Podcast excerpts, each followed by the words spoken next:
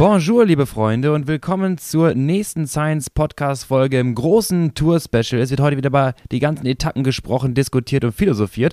Und dieser ganze Podcast ist wie immer gesponsert von ProBike Shop, unserem persönlichen Leadout-Man im Bereich Material, Bikes und mehr. Also schaut doch mal vorbei, probikeshop.com/de, alle Infos in den Show Notes. Und neben mir sitzt wie immer Lennart, das ist unser Experte im Bereich Radsport. Und äh, der hat sich die Tour de France ganz besonders angeschaut. Und willkommen, Lennart. Du hast äh, einiges an Informationen mitgebracht. Habe ich richtig gehört? Jetzt bin ich direkt schon aufgestiegen zum Experten. Das finde ich gut. Ähm, ich habe ja doch alle Etappen gesehen, würde ich sagen. Ähm, und äh, wir haben eben eine Etappe zusammen geguckt, die natürlich sehr spektakulär wäre. Wir haben heute äh, Mittwochabend äh, die Etappe ist eben im äh, Arenberg zu Ende gegangen. Äh, es ist sehr viel passiert. Ähm, ich würde aber gerne natürlich chronologisch anfangen. Oh, langweilig. Der, der Ordnung halber, weil beim Auftaktzeitfahren gab es schon extrem viel zu sehen. Fangen wir mal an mit einer Frage an dich. Specialized Helme und Halstuch.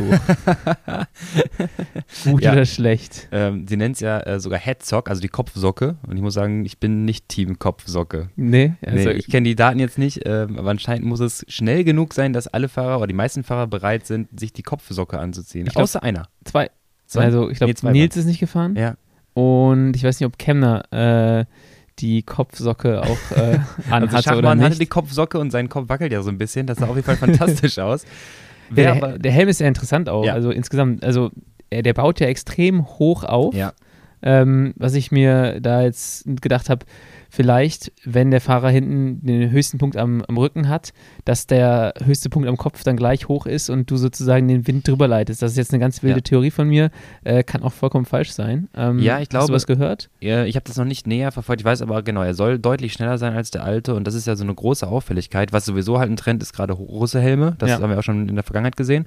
Und ich kann mir, deine, deine Vorstellung ist echt ganz gut. Ich kann mir das echt gut äh, ja, auch nachempfinden und nach, nach äh, vorstellen, dass das wirklich funktioniert, dass du den Stream so brichst, je nachdem, wie der Fahrer drauf sitzt, weil mittlerweile sitzen sie ja vorne sehr tief und gekrümmt und immer Kopf sehr weit tief gehalten, runtergehalten und dann kommt es auf einmal, wie du schon gerade sagtest, dann ist nicht früher in der Kanzlerposition der Kopf der höchste, sondern ja. auf einmal der Rücken. Das ja. heißt, es könnte Sinn machen, echt ihn zu brechen.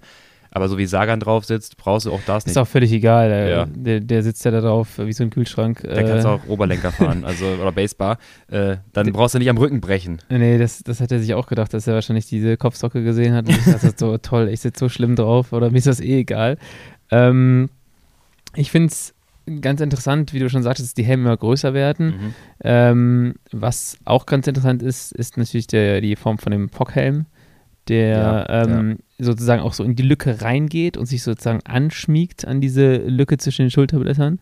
Ähm, da passiert extrem viel und auch der Straßenhelm ist neu von Specialized.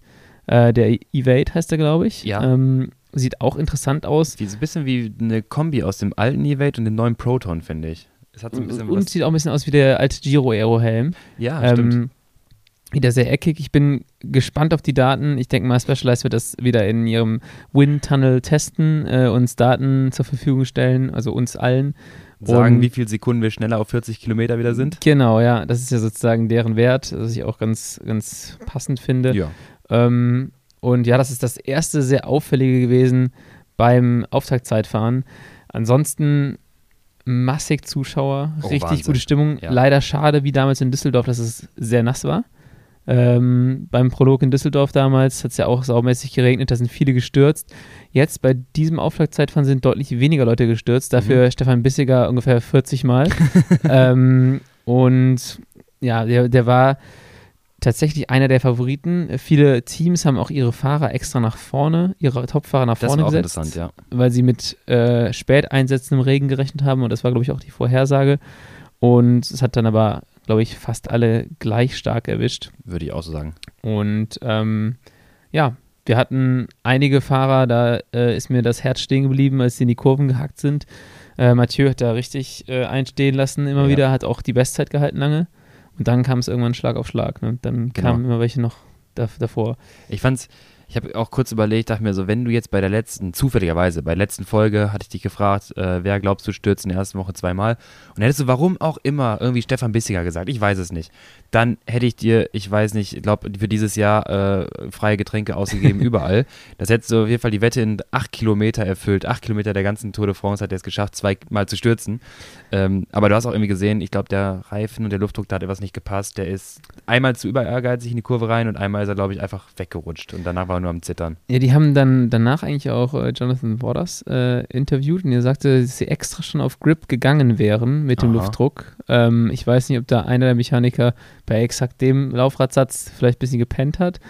Ähm, aber so wie ich es gehört habe, ist Bissiger auch bei vielen äh, Zeitfahren, auch die, die er gewinnt, ist, hat er oft mal so Situationen drin, wo es echt knapp wird. Okay, also und reizt es schon aus wahrscheinlich. Reizt es schon aus. Ähm, ja, und danach ist er äh, da super vorsichtig rumgefahren. Ja. Äh, Jaron Thomas würde sagen, äh, like my wife, wie er über sich selber auch gesagt hat, ja.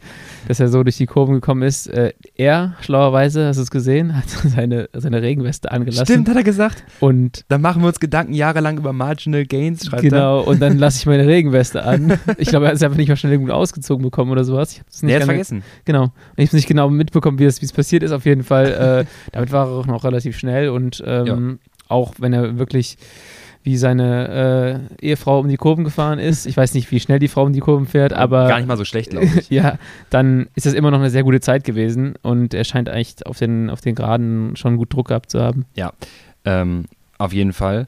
Und äh, was, was interessant war, du hast gerade schon gesagt, ne, die Regendynamik und so weiter und diese eine Kurve mit dieser Rechts-Links-Kombi, die fand ich auch mit der Brücke. Über die Brücke, ja, das war richtig übel. Boah. Und dann habe ich mir auch danach nochmal die Powerfiles von den Fahrern angeschaut, natürlich wie immer. Jo. Und ähm, ja, dann, dann ist es sehr interessant, weil du siehst halt auf jeden Fall, dass das Zeitfahren nicht diese typische Charakteristik hat, wie man es vielleicht von einem Zeitfahren erwartet. Äh, da hast dann die Fahrer vorne, die Drücker, die äh, vorne da ähm, richtig Gas geben und das ganze Ding auseinandernehmen. Ähm, so wie Gunnar, Küng und so, sonstige, sondern ja. irgendwie auch mit Yves Lampert ja, irgendwie die große Diskussion, Überraschungssieger oder nicht. Ähm, hat er fantastisch gemacht. Ähm, jetzt nicht der, vielleicht, den man vorher erwartet hätte, der direkt gewinnt. Äh, Alex also, Dowsett sagte. definitiv nicht. Also. Nee, Alex Dowsett sagte, kein Wunder, der kann das. So, gerade bei so einer technischen Strecke. Ja. Ähm, und ich habe mir das mal angeschaut, auch im, im Fall von, äh, von, von, von Van der Poel. Ähm, das ist auf jeden Fall äh, ein, ein, ein Zeitfahren gewesen, wo der auch mehrfach richtig aus der Kurve raus attackiert. Ne? Ja. Also da reden wir durchaus mal von 1200 Watt irgendwie direkt zu Beginn mal kurz angezogen. In, in einem Zeitfahren, Junge, in einem Junge, Zeitfahren. Junge. Und 15 Antritte, würde ich sagen, 15, 16 Antritte, je nachdem, wie man es definieren möchte, aus diesen Kurven heraus. Und was ich auch interessant fand, äh, man sieht, dass er auf der zweiten Hälfte des Zeitfahrens Van der Poel nicht mehr ganz so häufig, ähm, sagen wir mal, sein W Prime so stark ausschöpft. Ja. Es zeigt so ein bisschen, dass die Leistung dort reduziert ist. Und Yves Lampert hat quasi auch dort die Zeit gut gemacht auf Van der Poel. Also ich glaube, Van der Poel hat sich am Anfang so ein bisschen die ersten sechs, sieben übernommen und ja. ist dann langsamer geworden. Und ähm, Yves Lampert ist nicht nur die Kurven besser gefahren, sondern im GPS-Vergleich siehst du auch, dass er auf den langen Geraden schneller fährt als Van der Poel. Der kriegt alle paar Meter, kriegt er eine Sekunde wieder gut. Und man muss sagen, nicht nur wegen den Kurven, nassen Straßen oder sonst was der beste Fahrer, sondern auch, muss man sagen, von der Performance auf der Geraden echt der stärkere Fahrer. Das ist auf jeden Fall sehr interessant, interessant gewesen. Also ich hatte ihn als einen der Kandidaten auf dem Schirm, glaube ich, so für ein Top-10-Ergebnis, aber um, ja. um, Sieg, also ich war mir fast sicher, und ich glaube, alle waren sich fast sicher, dass als Wort von Art äh, die Bestzeit hatte, ähm, dass das Ding äh, gegessen ist. Ich glaube auch Wout van Art war sich da jetzt sicher. Ja, der Gesichtsausdruck, als äh, nochmal fünf mhm. Sekunden von seiner Zeit da abgeschlitzt wurden, da sah der echt unglücklich. Er sah ungefähr so aus wie damals, als Pogacar äh, an der Planche de Belfi nochmal schneller gefahren ist. Da standen ja äh, Tom Dumoulin und er im Ziel ja. und hatten diese berühmten ja, wie soll man es nennen, äh, diese nach unten fallenden Mundwinkel. Es, es, es ähm, hat auf jeden Fall Meme-Potenzial, deren ja. Gesichter, auf jeden Fall. Okay, also wir haben mit Yves Lampert einen äh, fantastischen, verdienten ersten Träger des gelben Trikots. Es geht weiter auf die berühmte, berüchtigte Etappe mit der großen Brücke und es wird alles dann zerfliegen. Windkantensituationen werden entstehen und was ist passiert? Ja, nicht sonderlich viel. Ich hatte ja. Tiere Schiss die ganze Brücke über, muss ich sagen. Warst dass, die dabei? Da, dass die da rüberfliegen, über die, äh, also über das Gitter. Ja, stimmt. Und da, bei dem Sturz, der passiert ist, da ist auch ein, ja, ein Sturz auf die Brücke drauf passiert, da liegt auch einer verdammt nah an diesem Gitter. Mhm. Und ich mhm. dachte mir die ganze Zeit so, boah Leute, wenn jetzt da einer über diese Brücke geht, Ähm, ich war einfach froh, dass ich die, ich habe die Etappe zeitversetzt geguckt und ich hatte mhm. noch nie, äh, noch nicht von irgendjemandem gehört, so, Alter, hast du gesehen bei der ja. Tour? Und dachte so, ja, ich kann es nicht entspannen. Aber der eine Sturz, den fand ich schon recht knapp. Ähm, vorher natürlich wieder das übliche Gestürze. Nicht ganz so schlimm ja. bis jetzt, würde ich sagen, ja, wie, wie letztes Jahr. Ähm, Uran Pech gehabt. Das war, glaube ich, auch so ein bisschen die Story des Tages eigentlich. Ähm, wird dort, ich weiß gar nicht, ob er gestürzt ist oder ein Defekt ist, ist gestürzt, äh, wird dort wieder zurückgebracht von seinem ganzen Team und zwischenzeitlich dachte ich, da, boah, der Typ ist weg, der ist aus dem GC auf jeden Fall die raus. Die haben da aber auch Gas gegeben. Ich habe es ja für die, fürs Video analysiert. Owen Dole, ähm, drei und, ganz ehrlich, Dole, Dall, das ist schwierig. Owen, Owen Dole. Ich bin mir auch bei äh, Yves Lampert gar nicht so sicher, Lukas. Oder Lampert. Yves Lampert. Ich glaube, es könnte auch Yves Lampert sein. Okay, wir sagen jetzt einmal Lampert und Dole. Ähm, okay, so deutsch, wie ich es aussprechen kann, Owen Dull. Und Dull tritt äh, 382 Watt auf 20 Minuten ähm, und das in einer, äh, in einer Gruppensituation, wo er Führungen fährt. Er ist nicht ja. alleine von vorne gefahren. Mit Bissiger, Rutsch, Bettiol und er fahren dann Uran nach vorne. Uran dessen Herzfrequenz einmal sich auf 190 erhöht, also einmal hochschießt, dann reduziert und dann hält das ganz gut irgendwie auf so 170, er hat keine ja. Leistungsdaten. Das heißt, wir können annehmen, er fährt irgendwie Schwelle oder knapp drunter im Windschatten und die haben da richtig Gas gegeben und haben es echt geschafft, in, was war das, 10 Kilometern waren die wieder dran. mussten die auch, weil die hatten zwischenzeitlich eine Minute Rückstand ja. und Alter, hast du gesehen, dass die alle Autos rausgenommen haben? Ja, Die haben wirklich jedes Auto angehalten. Und ich dachte die so, haben dem boah, gar wie, nichts gegönnt. Wie, wie gemein ist das denn bitte? Ja. Äh, der Typ wollte den jetzt wirklich schon am ersten Tag loswerden. Und ich war echt froh, als er wieder drin war. Ist auch sofort nach vorne gefahren mit seinem Team. Äh, schön auf der linken Seite durch. Ähm, und hat dann keine Zeit kassiert. Ja. Und zwischenzeitlich war ich mir eigentlich sicher, äh, dass es das war. Das ähm, hat echt gut gesaved. Aber danach war er wieder dann irgendwie. Genau, äh, danach war wieder, ähm, ich glaube, einen Tag später aber auch. Nee, äh, nee, nee, selber Tag noch. Da war nochmal letzten drei Kilometer. War nochmal ein Sturz, genau, aber da ist ja nichts. Äh, also genau, aber da war gerade drei Kilometer Marke, ist nichts passiert, alles safe, aber ich dachte mir auch so, wäre das 3,2 gewesen, wäre hätte Uran auch gedacht, so komm Leute, was, ja. was wird das hier? Ja, genau, also das war ähm, sehr, sehr knapp für ihn. Ähm, und dann hatten wir den ersten Sprint der Tour. Mhm. Äh, also nichts ist auseinandergeflogen auf einer Windkantensituation, ja. wie äh, alle vermutet hatten. Äh, lustig war auch ähm, so, ein, so ein Moment, wo du in der Betreuung sehen kannst, alles fährt eigentlich einigermaßen kontrolliert und auf einmal sprinten die alle los. Also ja. richtig krass, auch wie auf Kommando. Das war und, heute auch ein paar Mal, ne? Ja, Erzähl und weiter. dann, äh, ich glaube, Alex Dowsett hat es geschrieben äh, zum Thema Briefing in the Morning. Ja. Uh, if you see a bridge, panic. und dann sind alle, und dann müssen fahren alle los. Ähm, ja, die Etappe hatte dann so ein bisschen, ja, das, du hättest es wahrscheinlich äh, nicht besser in einem Skript schreiben können. Äh, der Sieger, seine erste Tour de France-Etappe, Fabio oh, Jakobsen. Fast eine Träne verdrückt. Ja, also man, man äh, gönnt es ihm auf jeden Fall. Ja. Ähm, er setzt sich da ziemlich gut durch äh, gegen, ähm, Van gegen Van Aert im Sprint, aber auch vorher setzte sich gut durch gegen Sagan. Ja. Also mit ziemlich viel Schulter und Ellbogen. Also wurde, ist halt ein typischer Tour de France-Sprint, da wird sich nichts geschenkt. Ja. Ähm, dass er so noch wieder reinhält, ne? das finde ich, das ich richtig krass. Also, dass er das, äh, dass er das geschafft hat, äh, sich da mental auch wieder so in eine Verfassung zu bringen, dass man einen Massensprint fahren kann. Vor allem so ein bei Natur. Ja. Ähm, Hut ab. Äh, das, das ist, glaube ich, das kann, glaube ich, nicht jeder machen. Und da müssen die echt gute Arbeit gemacht haben, auch mit Sportpsychologen und Ja, auf jeden Fall. Auch so ein Selbstbewusstsein wieder zu entwickeln, dass da in deiner eigenen Fähigkeiten, jetzt nicht in äh, dir selbst, dass du halt das Ding, Ding gewinnst, sondern ja. in das Material und dir, dir, selbst, dass du halt entsprechend auch im Sprint dich sicher fühlst. Äh, abgerundet wird das Podium dann mit Platz 3 Mats Petersen, der einen echt langen Sprint fährt. Also ja. der wollte unbedingt auch gewinnen in Dänemark auf heimischem Boden und hat dann, äh, wurde dann auch sehr früh abgeladen und hat dann wahrscheinlich gesagt, ja komm, alles oder nichts und hat dann echt einen starken Sprint gemacht, aber ja. So äh, war es dann schon so ein 400-Meter-Sprint gefühlt, äh, war es halt schwer. Schnellster Mann im Feld, auf der Etappe? Äh, ja, äh, warte. Ja, ja, erst bei Philipsen. Ja, genau, der kam so von, von hinten durchgeschossen. Arsch ne? weit hinten. Boah. Ähm, du siehst, wie, wie viel Geschwindigkeit der mitbringt, aber die Zielgerade war einfach zu kurz. Äh, vorher macht Alex Krieger eigentlich auch schon einen ziemlich guten Job. Also ja. der pilotiert den jetzt schon seit Tagen echt gut nach vorne. Aber da waren sie dann einfach so ein bisschen, ich glaube, da verliert er auch das Hinterrad von Alex. Ja. Und muss dann halt den langen Weg gehen und du denkst dir halt so, uh, also wenn die Zielgerade ein bisschen länger gewesen wäre, dann, dann wäre der da. Wär da gewesen. Macht ja nichts, er hat ja äh, die vierte Etappe gewonnen. ja. das ist dann äh, die nächste Story, da kommen wir ja gleich zu. Ähm, ja, ansonsten hat, glaube ich, da kein GC-Favorit irgendwie mega viel verloren. Äh, im, Im Auftaktzeitfahren hatte Ben O'Connor noch einen Defekt. Das wollte ich ja. eben noch, noch nachreichen. Stimmt. Der hat eine Minute verloren, äh, was sehr schade ist. Ich fand ihn bei der, bei der Dauphiné echt stark. Äh, für mich war er der einzige Fahrer, der da ungefähr leistungsmäßig auf Augenhöhe mit den äh, Jumbo Boys war und hat leider da schon eine Minute kassiert. Ähm, ja, ansonsten gibt es, glaube ich, zu der Etappe relativ wenig zu sagen. Vielleicht noch, dass Magnus Kort äh, sich das Bergtrikot geholt hat, das gepunktete Trikot. Äh, und dann einfach seinen Rhythmus gefunden hat, würde ich sagen, für die nächsten Tage. Die, die ganze Woche. Ja, das können wir schon mal vorwegnehmen. Also Magnus Kort jeden Tag fährt der vorne in der Ausreißergruppe, mal alleine, mal zu dritt. Ja. Der hat auf jeden Fall richtig Bock und ich glaube, der, der, der hat es auch richtig gefeiert in Dänemark. Das hat er schon echt am nächsten Tag auch echt toll gemacht und wie er dann im Bergtrikot einfach den ganzen Tag dann solo da in Dänemark vor sich hin cruist, das hatte schon was äh, in dem neuen Outfit da von Education First.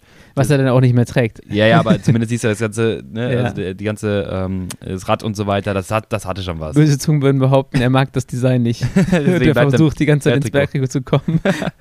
Sehr gut. Ähm, wieder kommt es ähm, zum Sprint. Wieder nicht so viel Wind wie gedacht. Auf der genau. äh, dritten Etappe ist es jetzt. Ja. Äh, auch die letzte Etappe in Dänemark. Und äh, sozusagen Teil 2 äh, der äh, märchenhaften Story äh, mit zum Thema Grunewegen und Jakobsen. Grunewegen gewinnt die Etappe. Seine erste Grand Tour-Etappe seit sehr langer Zeit, seit auch, glaube ich, auch vor der, dem Sturz in Polen, ja. der Polen-Rundfahrt. Ja. Ähm, war auch ein sehr emotionaler Sieg. ich glaube, Jakobsen hat danach in einem Interview gegeben und gesagt, er kann ihn nicht mehr bewundern. Früher war es sein Held, äh, hat das am nächsten Tag aber auch direkt wieder zurückgenommen. Äh, muss man sagen, auch Jakobsen für mich ein sehr, sehr fairer Sportler. Ähm, und ja, der Grunewegen an dem Tag sehr schnell unterwegs. Noch jemand anders war wieder sehr schnell und wurde aber so ein bisschen eingebaut von Wout von Art, ja. Peter Sagan. Der hat sich auch ganz schön der aufgeregt hat, danach, ne? Also man, wenn man, man muss, glaube ich, kein krasser Lippenleser sein, um zu, zu sehen, was er sagt. Das kann sich jetzt jeder selber ähm, angucken. Und ähm, ja, der, der überrascht mich ein bisschen, Peter Sagan, muss ich sagen. Der hat also, ganz gut Shape, ne? Ja, der, also ich hatte gedacht, ähm, gut, den Sagan sehen wir jetzt bei der Tour nicht mehr vorne. Der macht den, böse Zungen würden behaupten, der macht den Froome. Böse Zungen, genau, dass es äh, Geldverschwendung gewesen wäre. Ähm, aber der scheint sich beim Anbauen noch ein bisschen Form geholt zu haben mit dir. Ja, ich, äh, er war ja beim, beim leichten, nein, leichten war es nicht, aber beim 100-Meilen-Rennen, also quasi die Hälfte des dann, die Kinderrunde, genau, wie wir 200er sagen, die Kinderrunde, das Einfahren, äh, war er mit dabei ähm, und Platz 50 oder irgendwas, was er da hatte. Äh, aber anscheinend hat er sich ein bisschen, genau, Shape zusammen mit Daniel ausgeholt und äh, fährt wieder ganz gut. Aber ganz ehrlich, also es war jetzt, der, er kam nicht dran vorbei, das war ja. jetzt nicht wirklich Platz, aber es war jetzt auch nicht so wie die Moves, die er schon mal gebracht hat, oder? Ja, würde ich auch sagen. Also die, ja, man muss schon sagen, Van Art äh, weicht schon krass von ja. seiner Linie ab. Ähm, es ist weniger gefährlich als vielleicht die Moves, die Sagan gemacht hat, aber ne, da war, war halt dann schon zu. Ja, äh, genau. Eigentlich, ja, oft disqualifizieren sie Leute nur, wenn irgendwas passiert, was halt ein bisschen komisch ist. Sie haben da noch keine richtig klare Regel gefunden ja. bei der UCI oder bei der Jury. Ähm, Sagan da jetzt nochmal vorbeigefahren wäre, weiß ich nicht. Ähm, aber ja, ein bisschen Schwung kam ja schon daran. Also es, es hätte nochmal knapper werden können. Ist für mich der, der schnellste mhm. Sagan seit, seit zwei Jahren bestimmt. Ja, das stimmt auch. Also ähm, habe ihn lange nicht mehr so, so spritzig und so schnell gesehen. Ähm, und ich denke mal, der könnte noch eine Etappe gewinnen bei der Tour jetzt. Ich würde mich freuen. Also ich bin äh, immer noch ein kleiner Sagan-Fan, muss ich einfach sagen, wegen der Fahrweise. Also nehmen wir jetzt noch nicht dieses, die, die Tür zumachen, aber Fahrweise schon. Finde ich schon ziemlich cool. Mal von ihm fand ich damals schon cool. Ähm, sind wir gespannt, was da noch kommt. Wer für mich noch gar nicht stattfindet übrigens ist, äh, ja. oder anders stattfindet, ist, ist Caleb Ewan. ja. Kommt leider irgendwie noch gar nicht, auch heute kommt leider noch gar nicht so rein in die Tour. Ähm, ist ein bisschen schade für Lotte Sudal. Äh, ich habe immer das Gefühl, dass Caleb Ewan schon einer der, der richtig schnellen Fahrer ist oder tendenziell sogar, wenn er richtig vorne der schnellste. Ähm, aber er wird nicht richtig abgeliefert zurzeit, ähm, ist eingebaut und dann hat er auch noch relativ viel Sturzpech, teils selbstverschuldet. Ja. Aber ähm, ja, der fährt ein bisschen rum wie, wie Falschgeld bisher. Ja, weißt du warum? Da fehlen die Deutschen. Roger Kluge. Roger Kluge, Rudi Selig vielleicht noch als großer Anfahrer. Vielleicht liegt es daran. Auch mal, äh, ne, Lotto, auch mal darüber nachdenken. Gut, da haben wir jetzt den, den äh, sportlichen Leiter hier von Science gehört. Ähm, ja, ich meine, normal ist es sein, sein festes Team. Ich weiß jetzt nicht, ob Jasper de Bois dabei ist. Ähm, aber ja, bis jetzt neunter, neunter Platz ist rausgesprungen für ihn als bestes Tagesergebnis. Wir warten mal ab, genau. Ähm, das ist, glaube ich, sicherlich nicht das, was sie sich vorgestellt haben. Jasper de Bois äh, ist nicht dabei. Für die wäre es eigentlich besser gewesen, Caleb Ewan auf 10 Eintagesrennen zu schicken ähm, damit sie die UCI-Punkte sammeln, damit sie nicht absteigen. Und ich glaube, das haben sie mit Arno Deli vor, der gerade eh fährt wie von einem anderen Stern. Ah, äh, ja. Alles gewinnt, was er so, was er so startet. Ähm, aber ja, vielleicht wäre es tatsächlich sinnvoller gewesen, auch Caleb Ewan nicht die Tour fahren zu lassen, so wie es jetzt gerade aussieht. Ja, das stimmt vielleicht. Ähm, aber kann ja sein, dass er uns doch überrascht und äh, hoffentlich nach den Stürzen relativ rasch und erholt her, oder erholt wieder zurückkommt, nicht erholt her, aber erholt zurückkommt. Ähm, es folgte ein Ruhetag, Überfahrt nach Frankreich. Ja, sehr, sehr ungewohnt, so früh den Ruhetag schon zu haben. Ja, ist halt immer bei diesen Auftaktsetappen so und äh, wenn man mal auch dort, ne, wenn man mal mitbekommt, ich habe jetzt auch ein paar Berichte noch gesehen, was da alles hinterhängt, wenn die Tour woanders startet und für die ganzen, also nicht für die Fahrer, für die Fahrer zum Teil, aber eher weniger, das ist relativ gut, hat Nils auch in einem Interview gesagt, denen geht es eigentlich relativ gut, steigen im Flieger, quatschen ein bisschen ja. und dann ist gut. Aber das ganze Team, Staff drumherum, da müssen Busse von äh, von, was war das, Sonderburg bis äh, Dünkirchen gefahren werden. Und das war der Tourstadt, der am ja. weitesten nördlich war in der Geschichte, ja, genau. interessanterweise. Aber ich meine, die Tour ist auch mal in Dublin oder in Irland gestartet. Das war Giro. Giro ist Giro. in Irland gewesen. Okay. Und äh, in Israel war der auch noch so extrem. Ja. Ich, ich weiß auch, für die Tour, ähm, hatte ich mal irgendwo gelesen, hatte sich mal Katar gemeldet. Ja. Ähm, ich bin ja immer offen auch für, für äh, Staats in, in, in anderen Ländern äh, unabhängig von der äh, sowieso noch von der ethischen, äh, ja, von der ethischen Situation dort, Situation dort äh, einen Start in Katar zu machen, würde ich dennoch sagen, auch die Distanz irgendwann wird es auch schwierig einfach für die, für die Leute drumherum und das sollte man vielleicht nicht tun.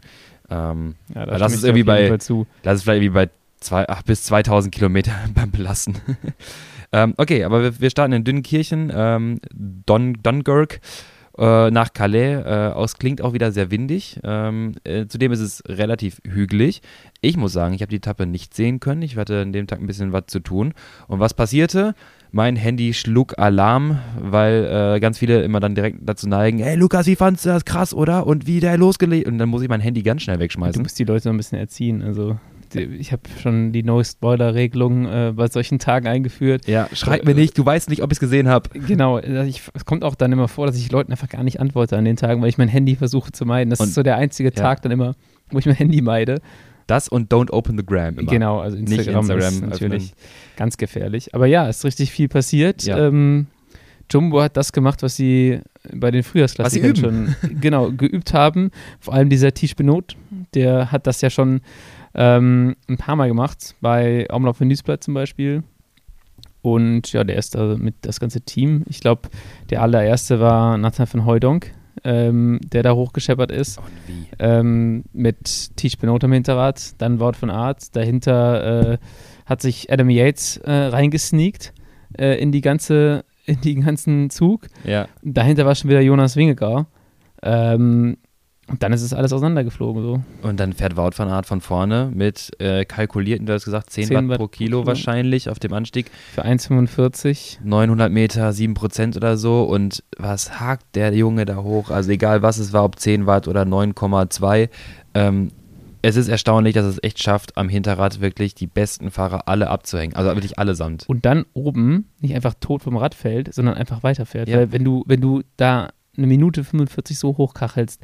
Es ist ja so äh, anaerob. Du ja. hast ja so viel Laktat im Körper dann. Wie kann man da noch weiterfahren? Also, ja, das ist ja unfassbar. Wir haben ja schon häufiger über Laktattransporterkapazität gesprochen. Ich glaube einfach, das ist so ein Riesen-Joker, bei dem Laktat raus aus der Zelle, weiter Glykolyse betreiben können. Also zwei Minuten sich da richtig abzuschießen, dann geht es über die Kuppe. Du lässt, lässt, das Gas noch halb drauf stehen, dann wird er trotzdem seine 400, 500 fahren. Genau. Und dann geht es in die Abfahrt. Du siehst, er geht jetzt in die, nennen wir es jetzt moderne Abfahrtshocke, die es jetzt mittlerweile ist. Also wir lassen einfach die, die, die Po-Spitze noch so eben auf dem Sattel und berühren auch so leicht den Lenker. Ja. Äh, aber dann kann er natürlich in der Abfahrtshocke ähm, die Beine hängen lassen, lässt dann rollen, kann so ein bisschen Laktat abbauen und dann musst du halt deinen Rhythmus finden und das macht er wirklich wie eine Eins. Das ist ja das Krasse, der geht dann wahrscheinlich irgendwie leicht unter die Schwelle, damit er so ein bisschen abbaut, bis er dann wieder. Also nur 420? Genau, das ist das, was ich sagen wollte. Dann ist es aber das Krasse, dann fährt er trotzdem seine 420 oder sowas. Ja. Und damit bewegst du dich schon ganz gut nach vorne, vor allem wenn du auf so einer schnellen Karre sitzt, ähm, wie dem S5. Ähm, ja, und dann hat er mal gezeigt, dass ihm sein äh, Helm Sponsor Flügel verleiht, glaube ich. Ja, so habe ich auch verstanden. Ähm, dann weiß ich, äh, hinten weiß ich nicht, wie Jasper Philipsen das nicht sehen konnte, diesen oh. großen gelben Vogel, der da äh, am Horizont geflattert Vogel. ist. So ein Bibo, der gerade über die Ziellinie flattert. Genau, weil der hat sich dann über seinen äh, vermeintlich ersten Tour de France-Etappensieg gefreut. Aber wie? Und ich finde, da ist es so, meiner Meinung nach merkst du doch auch an der Körpersprache der anderen Fahrer, dass es hier vielleicht nicht mehr um den Sieg geht. Also äh, ich, ich, weiß auch, ich verstehe auch nicht, wie es nicht sein kann, weil der war jetzt nicht gerade kurz vorne, dass kein sportlicher Leiter das mitbekommen hat oder den Jungs immer auf, aufs Ohr sagt, weil ich saß ja auch im Auto, wir haben Livestream, das werden die dort im Auto ja. auch haben und mal irgendwie sagt, ey Jungs, da äh, vorne fährt Jasper, kurze, kurze Info, da fährt Wout, so, der ist da vorne solo. Dass dann irgendwie alle davon ausgegangen sind, dass sie das wissen. Und dann finde ich es aber auch interessant, wie sehr Jasper Philipsen ein Tunnel ist im Sprint, dass ja. er auch nicht wirklich, wie du schon sagst, ne, der, der fährt einfach wirklich, du kannst den sehen, das sind 100 Meter, die der Vorsprung hatte. Der hampelt da vorne auch rum. Ja, der, genau, Sie, der, seinem, der, der, war nicht ja weit weg. und er sieht ihn nicht, guckt nach unten, fährt über die Ziellinie und jubelt um seinen zweiten Platz. Vielleicht meint er auch das, vielleicht hat er sich um den zweiten Platz gefreut. Ich fand es ganz lustig, dass äh, das letzte Mal, dass es jemand passiert ist, war, glaube ich, Alberto Bettiol. Ja. Der hat dann auf Twitter geschrieben, ah, ich freue mich, endlich kann ich den äh, diesen Pokal weiterreichen jetzt an äh, Jasper Philipsen. Und Philipsen hat dann am nächsten Tag auch immer geschrieben, so an Wort von Art, wie du siehst, freue ich mich sehr, hinter die Zweiter werden zu können oder sowas. Also man muss es mit Humor nehmen und ja, ich glaube eigentlich, der wird, der wird noch eine Etappe gewinnen, diese Tour, weil der sehr, sehr schnell aussieht. Ja. Ähm, und der, das ist immer mein, mein Tipp gewesen, ne? Ja, und der wird auch, der, der fährt halt auch ähm, er kommt halt auch gut über die Hügel, ne? Ja, also, das, das heißt, es wird sicherlich mal eine Etappe geben, äh, wo vielleicht irgendwie ein Jakobsen und ein Grunewegen abgehängt sind. Das muss, muss nicht mehr passieren, weil ich finde ihn auch so schnell genug. Ja. Ähm, wenn er sein Timing richtig hinkriegt, dann ja, kann das noch eine erfolgreiche Tour werden für den. Ähm, und ich glaube, die, er ist letztes Jahr auch schon ein paar Mal Zweiter geworden. Ähm, das heißt, der klopft schon länger an der Tür. Ja, und also wird er auf jeden Fall schaffen. Also mit der Geschwindigkeit, die er da an den Tag legt, wie auch die Etappe, äh, was haben wir gesagt, zwei war es jetzt, ne? Ja, genau. Ähm, wie er da nach vorne geprescht ist, ähm, das, das wird auf jeden Fall, da wird noch was kommen, denke ich aber auch. Äh, was ich noch interessant fand, wurde mir heute Morgen, glaube ich, zugespielt oder gestern, ich weiß nicht, ähm, Story von Tour de France, wie Wout van Aert beim Ausrollen bei Pogi vorbeiläuft äh, und dann einfach nur Pogi anguckt und lächelt und sagt, habe ich dich überrascht? und Pogi so, ja, ziemlich. Aber ich war froh, dass du wenigstens auch deinen eigenen Teamkollegen abgegangen ja. hast. Das war interessant, weil äh, Wingegaard kann lange mitfahren und genau, fällt eigentlich nur ab, weil Yates abfällt und bleibt da halt im Hinterrad. Ähm, wenn der, glaube ich, also ne, der hätte aber wahrscheinlich auch nochmal den Arsch heben können und da kurz hinspringen, wenn er geahnt hätte, dass das wirklich so auseinandergeht und dass, dass es jetzt da, dass er wegbleibt. Ähm, wahrscheinlich hat der eher damit gerechnet, okay, wir ziehen jetzt mal hier drüber und gucken dann, was so, was so, wer noch da ist und wie viele noch da sind. Aber Roglic hat ein bisschen mehr kassiert ähm, als Wingegar. Und deswegen fand ich das da schon relativ interessant, äh, die, diesen Vergleich zu sehen. Ich meine, das bedeutet jetzt nicht, recht, nicht so viel, ja. aber normalerweise kann Roglic sowas. Auch so einen ekligen letzten Kilometer ja. bei so einer Bergankunft, das ist eigentlich so seine Stärke. Und äh, deswegen hat es mich gewundert, dass er, da, dass er da ein bisschen Zeit kassiert. Vielleicht hat er es nicht gewusst. Ja, wir hingen in dem Zug drin. Vielleicht haben, wird intern so ein bisschen gemobbt, meinst du. Alle sagen Wingegar Bescheid, dass der losfahren, nur Primus hat ein anderes Radio. der weiß ja nicht Bescheid. Und auf einmal denkt er sich so, was, was machen die denn da vorne? Sag mal, Leute, ähm, ja, aber sind wieder diese 2000er VRM-Geschwindigkeiten, ne, Klettergeschwindigkeiten, die wir gesprochen ja. haben, oder ein zweieinhalb dann wahrscheinlich schon, äh, die nochmal andere, andere ähm, ja, Bergankunft oder Bergfahrweise bedingen, die man sonst von den Alpenetappen kennt. Also das heißt noch nicht so viel. Ähm, aber ähm, können wir schon zum nächsten Tag kommen, wo wir gerade schon bei Roglic sind? Ja, ich wollte noch eine, eine, eine, eine Streak hier raushauen. Ja. Denn wenn man äh, über Wout von Art, der ja dann endlich gewonnen hat, nachdem so, er ja. dreimal hintereinander ja. Zweiter geworden ist auf den ersten drei Etappen. Ich glaube, das gab es auch äh, so in, dem, in der Form schon sehr lange nicht mehr. Ich glaube, erst zweimal in der Geschichte der Tour vorher. Ja. Und aber wenn man dann zurückblickt auf die letzte Tour, dann hat er die letzten beiden Etappen der Tour gewonnen ist dann dreimal Zweiter geworden und hat dann wieder gewonnen. Also das heißt, einfach die so die Statistik der letzten ähm, fünf oder sechs gefahrenen Tour-Etappen ist dann Erster, Erster, Zweiter, Zweiter, Zweiter, Erster. das ist halt auf verschiedensten Terrain. Du hast eine. Achso, und Mayo ja, schon dabei ja noch drei, vier genau. Tage jetzt. hast ein Zeitfahren gehabt, du hast einen Sprint auf der Champs-Élysées ja. gehabt, ähm, dann hast du jetzt wieder Sprints gehabt, Zeitfahren äh, und jetzt, ja, kommen wir zur Kopfsteinpflaster-Etappe. Da hat er. Und, und warte, und Doppelvontour. Also und Doppelvontour, genau. Das ist halt noch ein bisschen früher, ja. das war nicht in der Street, aber da, ja. da, siehst du einfach, was das für ein krasser, ähm, für ein krasser Fahrer ist. Absolut. Und heute dann absolut versagt. Platz 16. Was? was war da denn los? Da hat er aber keine guten Beine wohl gehabt. Ähm, und ich glaube auch, dass der sich insgeheim jetzt heute dachte, so, hm, ja gut das hätte ich halt auch äh, gewinnen können, ja. das ganze Ding. Was ist passiert, damit Leute, die jetzt vielleicht heute, damit wir jetzt spoilern können, für die, die es nicht gesehen haben? Du kennst dich besser aus auf der Etappe, das heißt, du darfst oh, es Ich bin schon Experte. Ja. Ich bin schon mittlerweile Experte. Ich habe gerade noch mal ein Video dazu gemacht und zwar, ähm, ja, Kopfsteinpflaster, äh, berühmt, gefürchtet, berüchtigt, Kopfsteinpflaster-Etappe der Tour de France alle paar Jahre, ähm, denkt der Prudhomme sich, jo, die nehmen wir mit, die Passagen. Wir hatten elf Passagen heute, ähm, mehr oder weniger lang, nicht die ganz großen, die man vielleicht von Roubaix kennt. Ein paar sind aber dann schon dabei. Und es war dann, äh, fangen wir einmal an mit Ben O'Connor, 50 vor Ziel, äh, hatte der Effekt. Der kam nie wieder ins Feld zurück. Äh, Age Dessert auch irgendwie so ein bisschen, ähm, ja, irgendwie auch gar nicht mit der letzten Konsequenz dahinter. Die haben zwei Fahrer zu ihm geschickt, oder doch zwei oder drei waren es, glaube ich.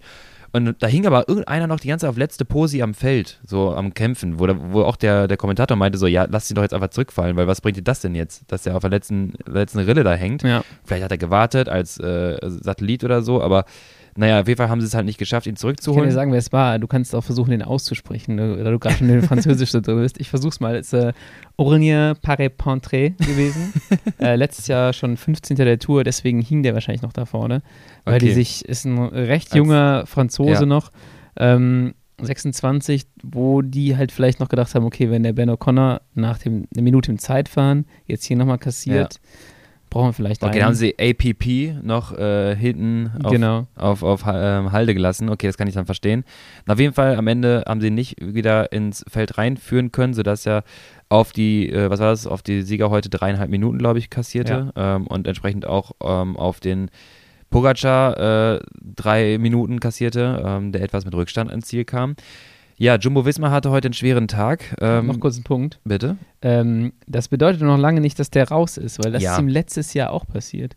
Also nicht in, auf der Kopfsteinpflaster-Etappe, aber letztes Jahr ist der ja, hat der ja schon mal ziemlich viel Zeit kassiert auf der ersten äh, Bergetappe, glaube ich. Dann hat er aber in Tinje quasi sich auch viel Zeit wieder rausfahren Exakt, dürfen. genau. Der hat sich in Tinje nämlich viel Zeit geholt ja. und ähm, ist dann erst wieder im GC so richtig äh, in Erscheinung getreten und war überhaupt wieder ein Kandidat. Das heißt, äh, ich kann mir vorstellen, dass das jetzt für AG Desert Citroën so eine Taktik ist. Die schicken den wahrscheinlich direkt wieder los. Die müssen, ja. Die müssen mhm. jetzt in Alben reagieren. Nee, agieren sogar. Ähm. Das ist auch wieder so ein Fall von so einem Fahrer, haben wir, glaube ich, schon mal im Giro-Podcast darüber gesprochen, der halt mit unglaublicher GC-Form da am Start steht, ja. jetzt vier Minuten hat und sich denkt, okay, was mache ich?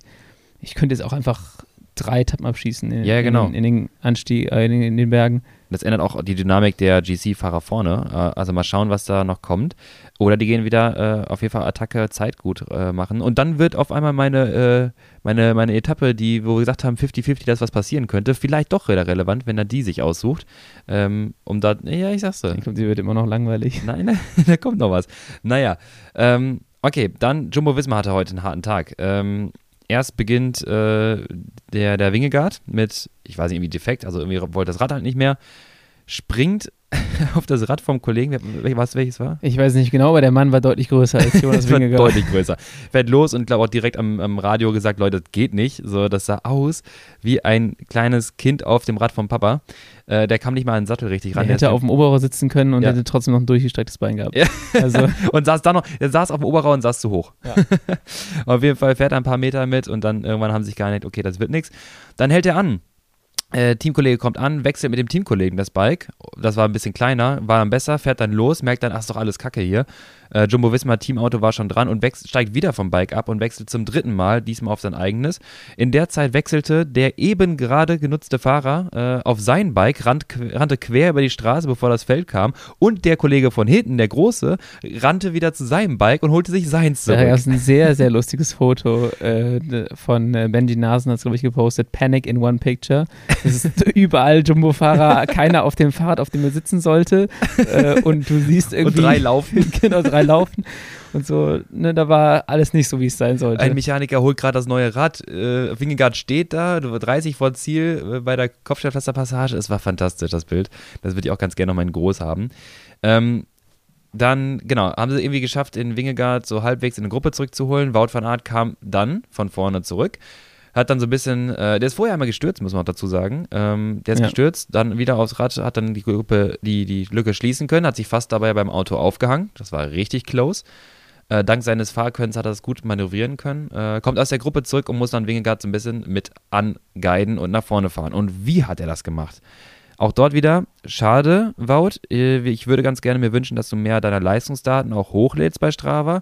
Das hat er nicht gemacht. Allerdings können wir ganz gut den Zeitvergleich immer uns anschauen. Und wenn man das mit den Segmentzeiten vergleicht, der letzten 50 Kilometer und vor allem auch die letzten 15, dann hat der da, der war ja überwiegend auch in der Führung, hat der da am Horn gezogen. Der ist einfach auf die Spitzengruppe 2 km/h schneller gefahren. Also die fahren 48,3er Schnitt, er fährt ja. 50,4. Und das ist halt krass, wenn du so jemanden hast, dann äh, er ist so viel wert in so einem Rennen, ähm, der dann einfach da kontinuierlich äh, irgendwie gegen fünf Leute gegenhalten kann. Ja. Ähm, deswegen äh, sind die auch so glücklich, dass der in dem Team ist und werden ihm wahrscheinlich auch ein gutes Gehalt zahlen, dass er da auch bleibt. Ja, und ähm, so wie er da fährt und was er für Möglichkeiten hat, glaube ich auch, dass er das wahrscheinlich nicht wechseln will. Also nee. ist ja ganz gut für ihn.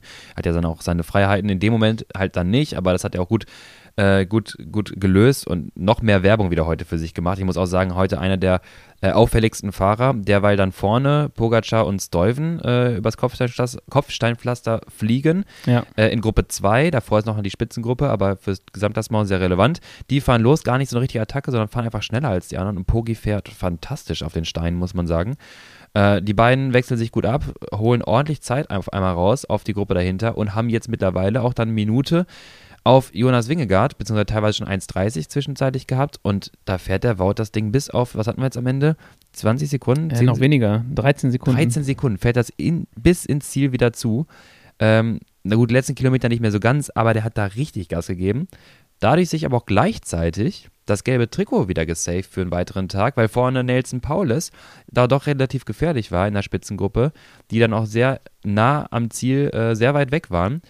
Und er musste ja hinten warten, sich zurückfallen lassen. Also das war für ihn auch nicht so so, so nett. Aber ein Mann wie Wout, ne, der denkt sich halt so, ja, das, das kriege ich schon noch hin. Ne? Ja, mach ich jetzt Pause ich kann warten und, und dann fahre ich es wieder zu. Vorne, ähm, meiner Meinung nach. Äh, Leid, gib uns, gib uns noch ein bisschen, äh, ja, das hat ein bisschen Infos über letzten bisschen, Kilometer. Ein bisschen wehgetan. ähm, Warum hat das wehgetan? Aus verschiedensten Gründen. So erstmal dieses typische, da attackiert einer. Ähm, Erklär kurz, kurz, was passiert ist.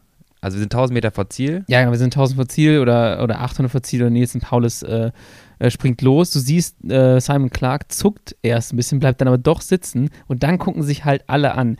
Und ich war mir sicher, dass das äh, Ding durch ist. Äh, der hatte eine echt gute Lücke, ist dann aber völlig eingegangen. Hätte, ähm, genau, hätte Nelson Paulus nicht so eine extrem niedrige Rate, hätte das gefinisht. Ja, wahrscheinlich. Und der ist krass eingegangen. Äh, Edward Borstenhagen, der auch in der Spitzengruppe ist, denkt sich dann so, okay, jetzt fahre ich los, reißt auch eine gute Lücke und ich meine, der, der Borstenhagen von vor zehn Jahren, der hätte das Ding auch abgeschossen. Ja. Ähm, fährt er los, hat eine kleine Lücke, die hinten, die robben da nochmal ran. Taco van der Horn und, und, Simon Clark. Und dann gibt es so einen richtigen Slow-Mo-Sprint oder so einen Taco van der Horn-Sprint, mit dem der aber auch schon, ähm, glaube ich, die äh, Bristol Classics gewonnen hat äh, wo er den, den zweiten damals auf dem Hinterrad abgestellt hat. Und Taco van der Horn äh, sprintet da halt äh, maximal aufrecht sitzend, kopfwippend. Wie und, Van Sevenand wippelt der da so von rechts nach links. Und dann äh, kommt Simon Clark da wirklich mit allerletzter Mühe so auf dem, auf dem Zielstrich noch vorbei. Dessen Sprint ja auch nicht besser aussieht. Nee, das war halt alles, äh, da war niemand mehr in der Lage, richtig einen rauszuhauen. Natürlich verständlich nach so einer äh, langen Etappe. Äh, aber es sah halt einfach irgendwie nicht so gut aus. Und ähm, ja, ich äh, denke mal so, wenn der Paulus noch einen drauf gehabt hätte, richtig, dann ähm, hätten die da hinten das echt vermasselt, weil die gucken sich dann an. Ich denke mir so, Alter, auf so, an so einer Stelle darfst ja. du jetzt eigentlich muss schon ein bisschen eher auf Nummer sicher gehen. Vor allem, weil der Paulus da jetzt auch nicht mit äh, 15 km mehr angeflogen kam, sondern das war alles so. Der kam ja gar nicht weg. Genau. Der hat die Daten hochgeladen. Ich habe es mir vorhin nochmal fürs Video angeschaut. Der schafft gerade 1000 Watt, 970 oder so. Das ist sein Peak. Ja. Und fährt dann Richtung Kurve, was eigentlich ganz gut ist, weil jetzt kriegt er wieder so einen kleinen Freeride, muss eh abbremsen, die Jungs hinten auch. Fährt um die Kurve, tritt unglaubliche 700 Watt an ja. nach der Kurve, hat dann seine 600, 700 Meter noch. Also sagen wir mal, er hat genau 59 Sekunden und eine Minute hat er noch gehabt. Ich habe mir das mal rausgeschnitten und du siehst einfach einen kompletten linearen Abfall der Leistung von der Kurve bis zum Ziel. Und da reden wir von 8,3, um es genau zu sagen. Also sagen wir knapp 10 Watt pro Sekunde, die er verliert. Ja also von seinem höchsten Wert dann gegen Ende, ein linearer Abfall von 10 Watt pro Sekunde. Also nach 5 Sekunden hat er nur 50 Watt weniger treten. Und das ist nicht dieser normale Plateausprint, von dem wir immer reden. ja. Da hast du nämlich eigentlich keinen Abfall. Ähm, noch so ein bisschen jetzt unsere Analyse äh, zur, zu den ersten fünf Tagen.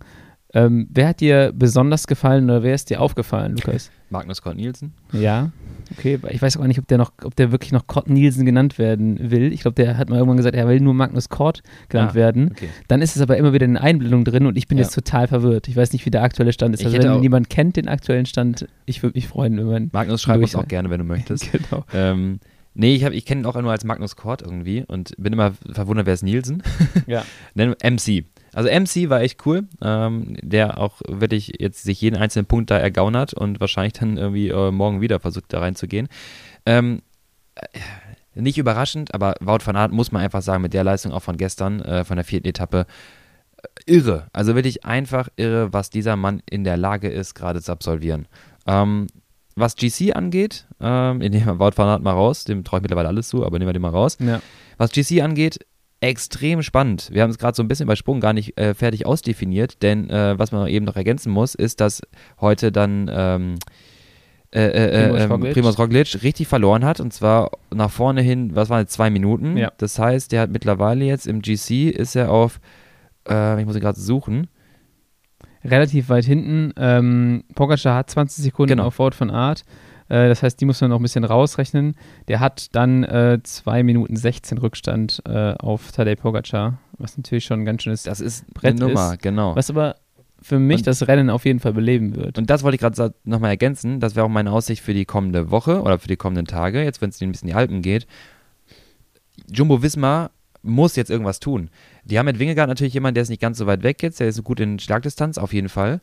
Aber dennoch müssen die in irgendeiner Weise was tun. Die haben zwei Fahrer, die durchaus nicht nur Podium, sondern auch Sieganwärter für die Tour sind.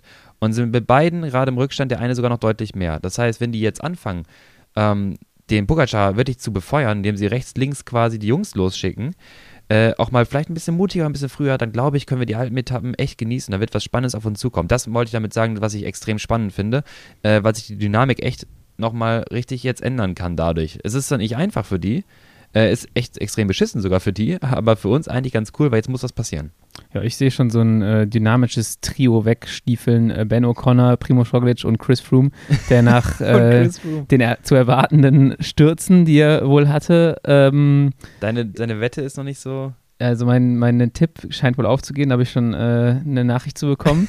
ähm, wir sind ja, der hat noch, auch schon noch, noch, noch eins, minus eins bis aufgehen der Wette. Also einen ja, Sturz haben wir schon. Ähm, der ist jetzt, hat schon fünfeinhalb Minuten.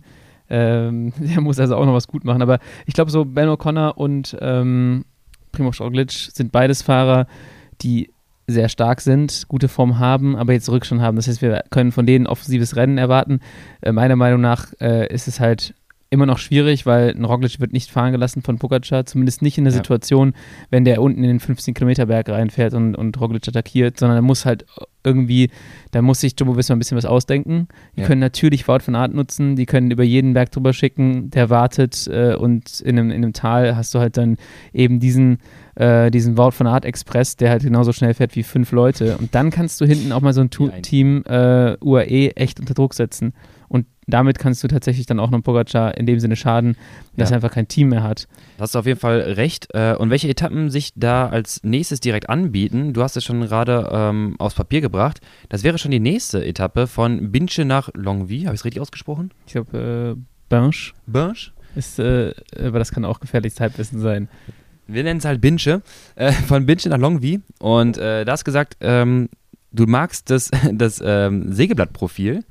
Ähm, warum? Warum glaubst du, dass es eine spannende Etappe werden könnte? Ja, weil hinten raus einfach, du hast so vier Anstiege direkt hintereinander, ähm, auch so eine kleine Bergankunft.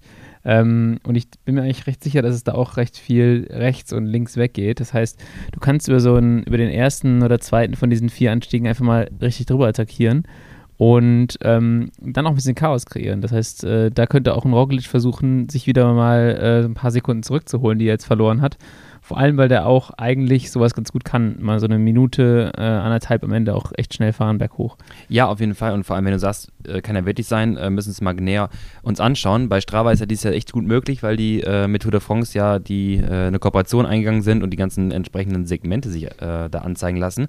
Ob da wirklich so viel rechts und links dann stattfindet, weil ich glaube auch, wie du schon sagst, weil da wird nachher Positionierung ein entscheidendes, entscheidendes äh, Thema sein. Und wenn du es schaffst, wie Jumbo Visma schon mehrfach dieses Jahr ja bewiesen hatte, dass es funktioniert, als Team dort wegzufahren und zu agieren, dann hast du natürlich nochmal den Luxus, dass du halt in Ruhe um die Kurven fahren kannst. Also es kann ja. sein, dass es morgen direkt schon weitergeht mit einer spannenden Etappe.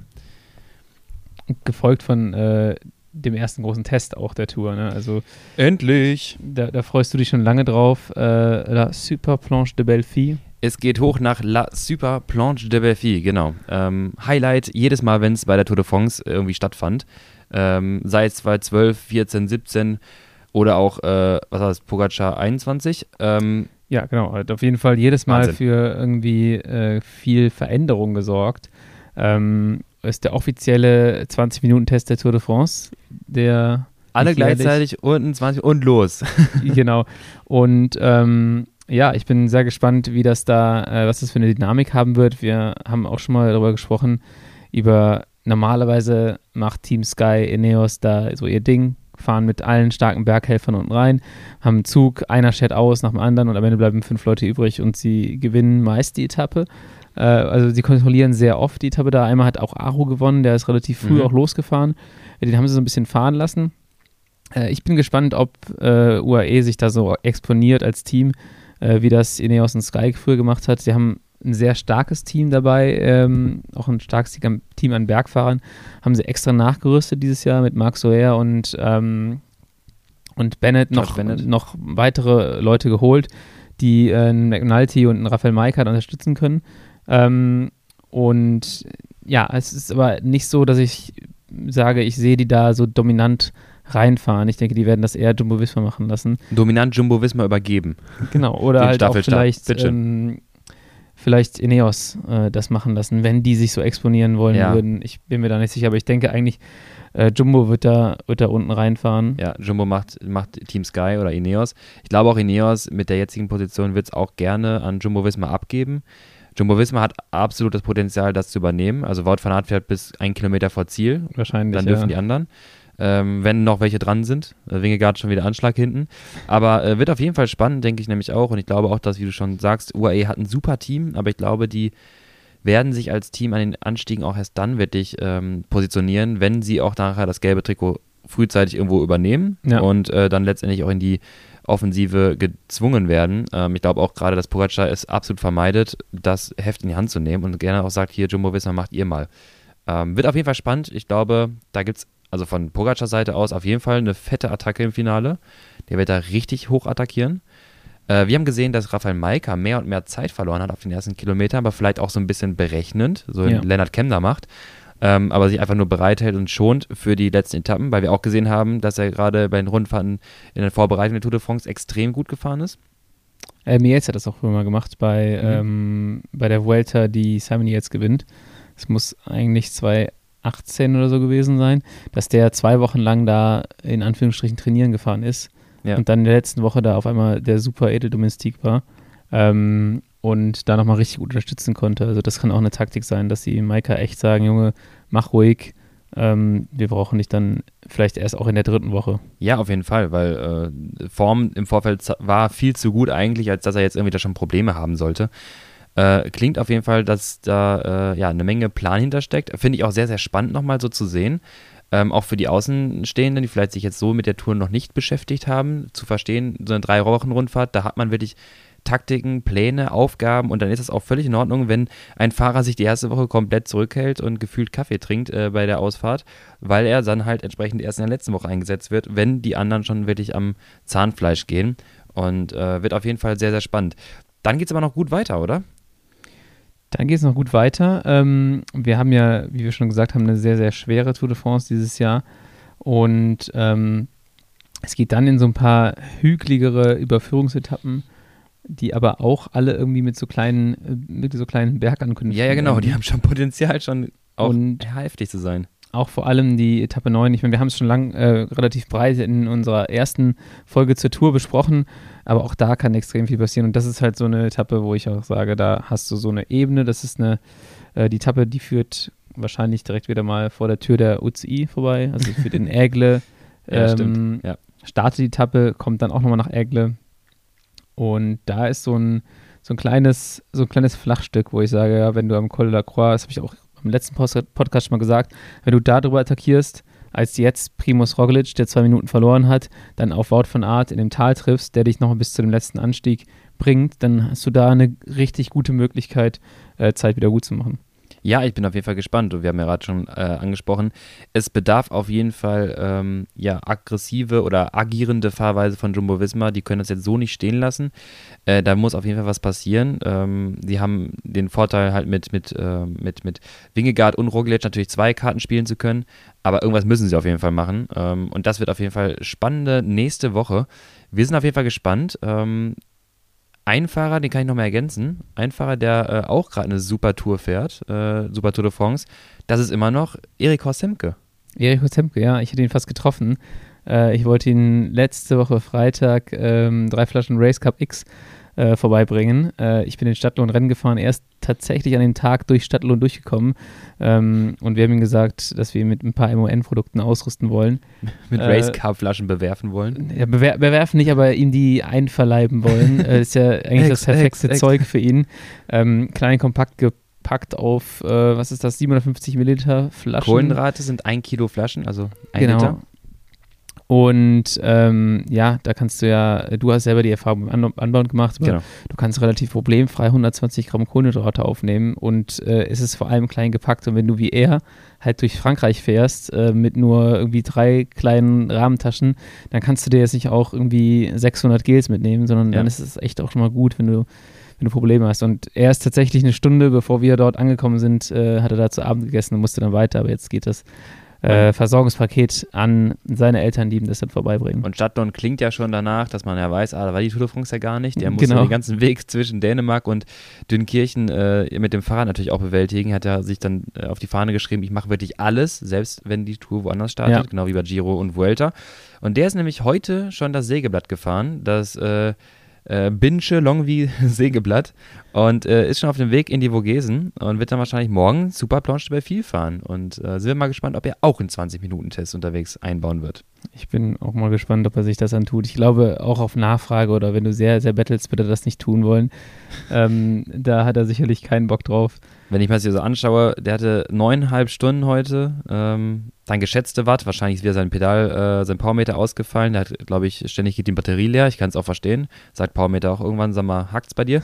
äh, geschätzte Leistung ist dann eher 140. Ähm, können wir jetzt nicht ganz überprüfen, aber er hat einen 116er Puls im Schnitt über neuneinhalb Stunden Belastungszeit, sind aber auch wieder 5000 Kilojoule. Ja. Jeden Tag, die er da durchbringt. Äh, der, der, macht. Der arbeitet an seiner Effizienz. Der arbeitet wirklich an seiner Effizienz. Der macht hier Stunde um Stunde. Ähm, 27er Schnitt, macht der Kilometer um Kilometer. Das waren heute 260 Kilometer wieder. Ähm, ja, der hat auch ein bisschen was zu tun, aber kommt auch echt gut vorwärts. Also sind da auch gespannt, wie es da weitergeht. Der hört wahrscheinlich auch diesen Podcast. Also ich würde sagen, Grüße gehen raus und mach nochmal heute einen schönen, entspannten Tag. Und machst du, machst du locker, ne, Erik? genau. Ähm, ja, das ist so, glaube ich, das Gegenstück zu dem, was ich äh, gerne mache. ähm, da auf jeden Fall eine, eine, große Bewunderung für das Ganze.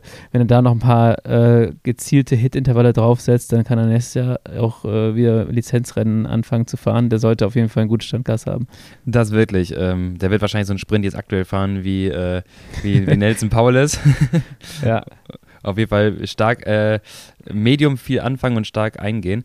Und das war es auch dann eigentlich zu heute, würde ich sagen. Damit hätten wir es ganz gut abgerundet. Das war die Podcast-Folge Tour de France zur ersten Woche. Ähm, wie wir schon angesprochen haben, wird es jetzt wöchentlich eine neue Folge geben zum Podcast Tour de France der Woche. dennoch weiterhin auch der normale Science Podcast, wo wir über Inhalte sprechen oder die aktuellen Renngeschehen, die uns dann widerfahren sind. Da schaut euch mal zwischendurch rein. Macht euch die Glocke bei Spotify oder sonstigen Anbietern an. Da bekommt ihr auch immer die aktuellsten Infos, wann die neueste Folge raus ist. Für alles Schriftliche, was ihr nachlesen wollt, könnt ihr gerne auf science.cc slash blog alles sehen, was wir nachher an Senf äh, dahin äh, in die Tastatur kloppen.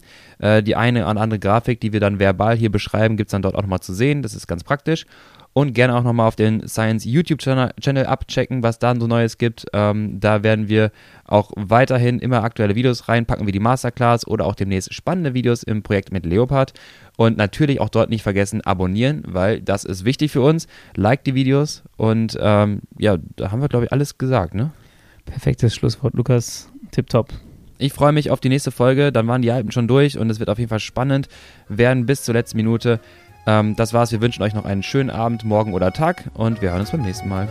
Bis zum nächsten Mal, Lukas. Ciao, ciao. Ciao.